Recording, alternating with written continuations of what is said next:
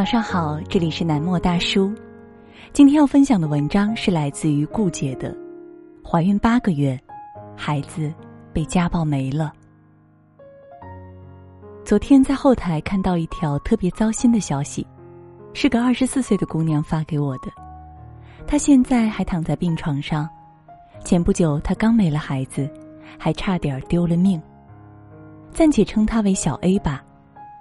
她大学毕业没多久就跟现任老公结婚了，对方比她大五岁。刚结婚那会儿，小 A 的老公还是挺体贴的，只是没过多久，对方的本性就开始慢慢的暴露了。沉迷打麻将也就算了，喝点酒就爱发脾气，一点小事都对小 A 拳打脚踢，他的种种行为都让小 A 悔不当初。正当她想要提出离婚的时候，却发现自己怀孕了。有了孩子，小艾无奈的选择原谅了老公。幸好怀孕以后，对方态度好了许多。可就在小 A 怀孕八个月的时候，因为拿了她老公打牌的钱给她快要出生的孩子买点东西，对方发现以后不分青红皂白，就开始对她动手。耳光、巴掌和拳头像暴雨般密集的打在小 A 的身上，她毫无反抗之力，最后被推倒在地。她一边求饶，一边护着肚子，但一点作用都没有。她老公不知为何，仿佛失去了理智，更是毫无轻重的一脚踢在了她的肚子上。锥心之痛和从裙子底下渗出来的液体，让小 A 无比惶恐。那一瞬间，她觉得完了，一切都完了。等到小 A 奄奄一息、意识已经不清楚的时候，她老公才反应过来，急忙送她去了医院。因为大出血，孩子已经保不住了。万幸的是，小 A 捡回了一条命。目前他恢复的很好，只是不知以后会不会留下什么后遗症。这次的事情让他坚定了离婚的决心，也不管对方再怎么求饶和认错，他也不打算原谅了。小 A 说：“我都怀孕八个月了，他还对我家暴，孩子当场没了，我再不离婚就真的太蠢了。况且他都能活生生的杀死自己的孩子，我都不敢想象以后的生活会怎么样。这都怪我当初就不该轻易的原谅。”说实话，类似的故事已经不是第一次在后台看到，但这是我见过最严重的，也是看完觉得最沉重的。天底下败类实在是太多了，我觉得家暴的男人就该原地爆炸。之前在网上看到过一组大数据，发现我国二点七亿个家庭中有百分之二十五存在家庭暴力现象。其中百分之九十的受害者是女性，平均每七点四秒就有一位女性遭受丈夫的殴打。多么令人不寒而栗的数据啊！你很难想象有那么多人每天生活在水深火热之中，像一只受惊的鸟，另一半任何一点风吹草动都会让他们毛骨悚然。可尽管他们经常被打得鼻青脸肿，甚至重伤到住院，依然有大部分女性选择沉默和原谅，常年忍受着毒打。今年有位年薪两百万的企业女高管，就因为被丈夫家暴上了热搜，引起了大众的普遍关注和讨论。她老公是练习散打的，结婚十年以来，只要对方心情不好、夫妻闹矛盾、家庭问题、意见不合，都会对她拳打脚踢。因为觉得家丑不可外扬，更害怕被人指指点点。每次被打后，他没有报警，这一忍就是十年，直到家暴法实施后，他才鼓起勇气找律师。十年啊，不知道他是怎么熬过来的。不得不说，比家暴更可怕的是一忍再忍。有时候就是因为你的纵容、妥协和懦弱，才导致男方有恃无恐，不爽就会挥拳头。作为受害者，面对家暴就应该零容忍，如果不及时喊停的话，甚至会付出生命的代价。就在去年，因为跟男同事吃饭，二十六岁的黄某被丈夫殴打将近两个小时，导致颅内出血，最终不治而亡。据了解，他被打已经不是一次两次了，为了孩子一直忍着。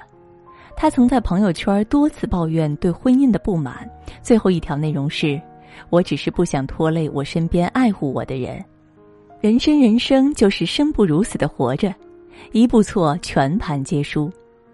可惜了一条活生生的生命就这样定格在了二十六岁。如果他知道是这样的结局，当初一定会奋起反抗吧。只是如今说什么都已经晚了。每次看到关于家暴的案件，就觉得很心痛，也很悲哀。虽然现在越来越多的女性选择不再沉默，可依然只是小部分群体。在反家暴面前，整个社会还有很长的路要走。但真正能拯救受害者的，也只有他们自己。很多人在遭遇家暴的时候，其实不知道该怎么办，有的甚至认为只是一些皮肉之苦。跟婚姻和孩子比起来，算不了什么，忍一忍就过去了。正是因为这种认知的错误，导致了很多悲剧的发生。姐今天就想告诉大家，在面对家暴的时候，具体应该怎么做。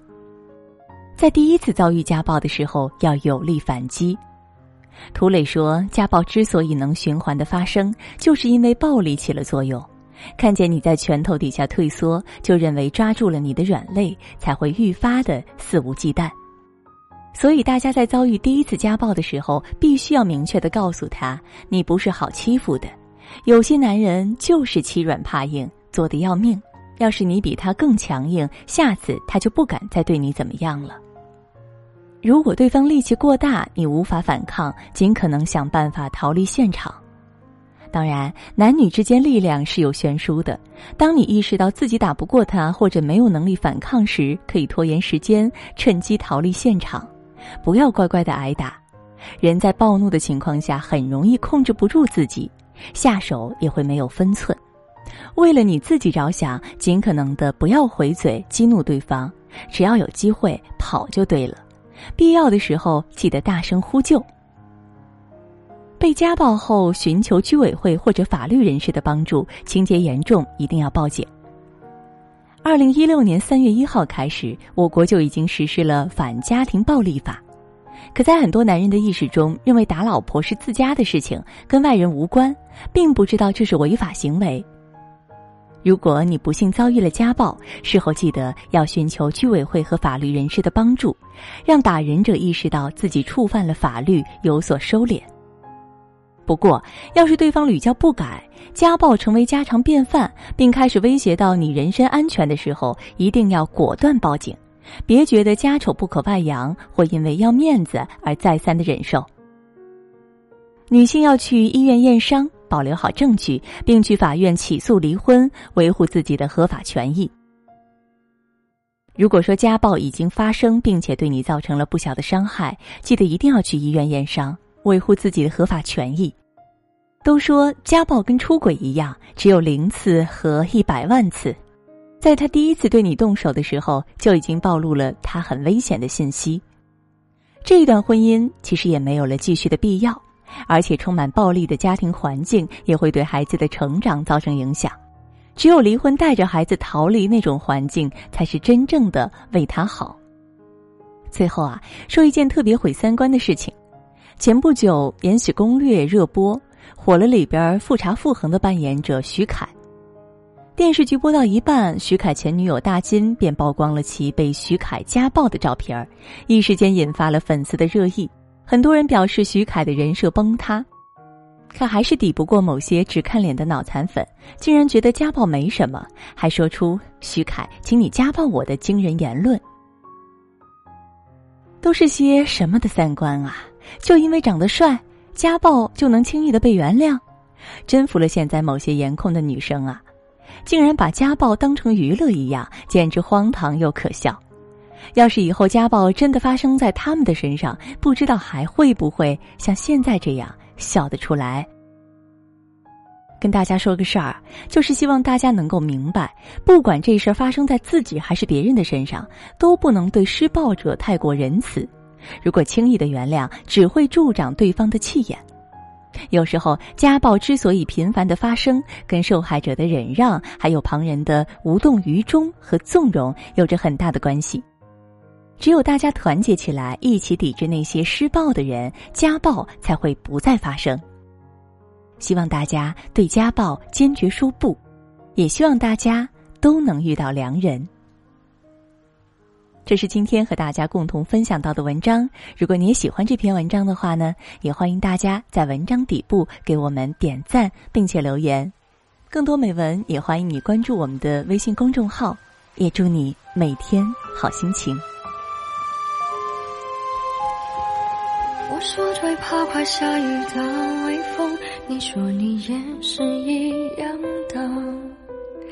我们笑着看天空，聊着聊着聊到哭了。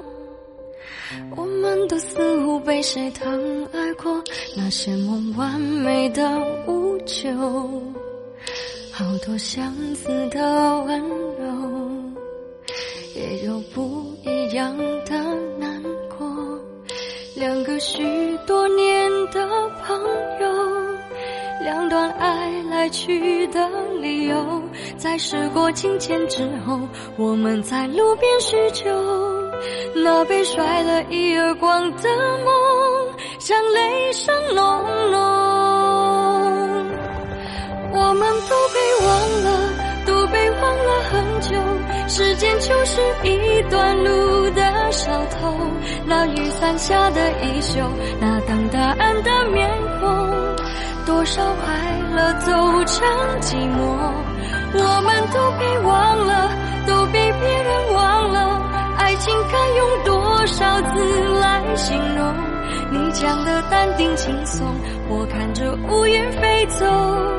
因为所有你的话我都懂，有始无终。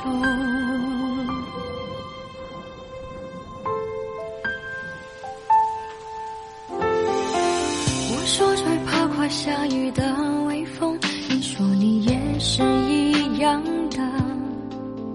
我们笑着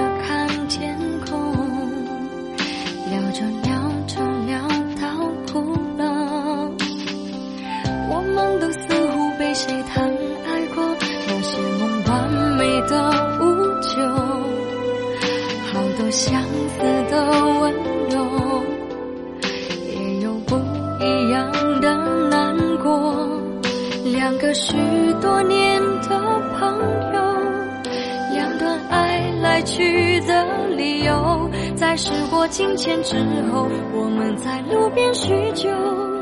那被甩了一耳光的梦，像雷声隆隆。我们都被忘了，都被忘了很久。时间就是一段路的小偷，那雨伞下的少快乐走成寂寞。我们都被忘了，都被别人忘了。爱情该用多少字来形容？你讲的淡定轻松，我看着乌云飞走。因为所有你的话我都懂，爱长有始无终。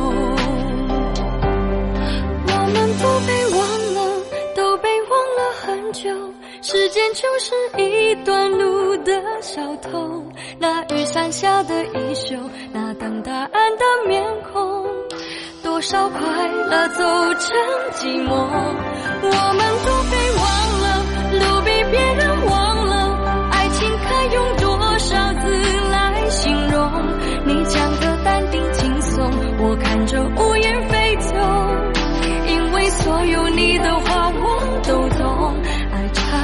是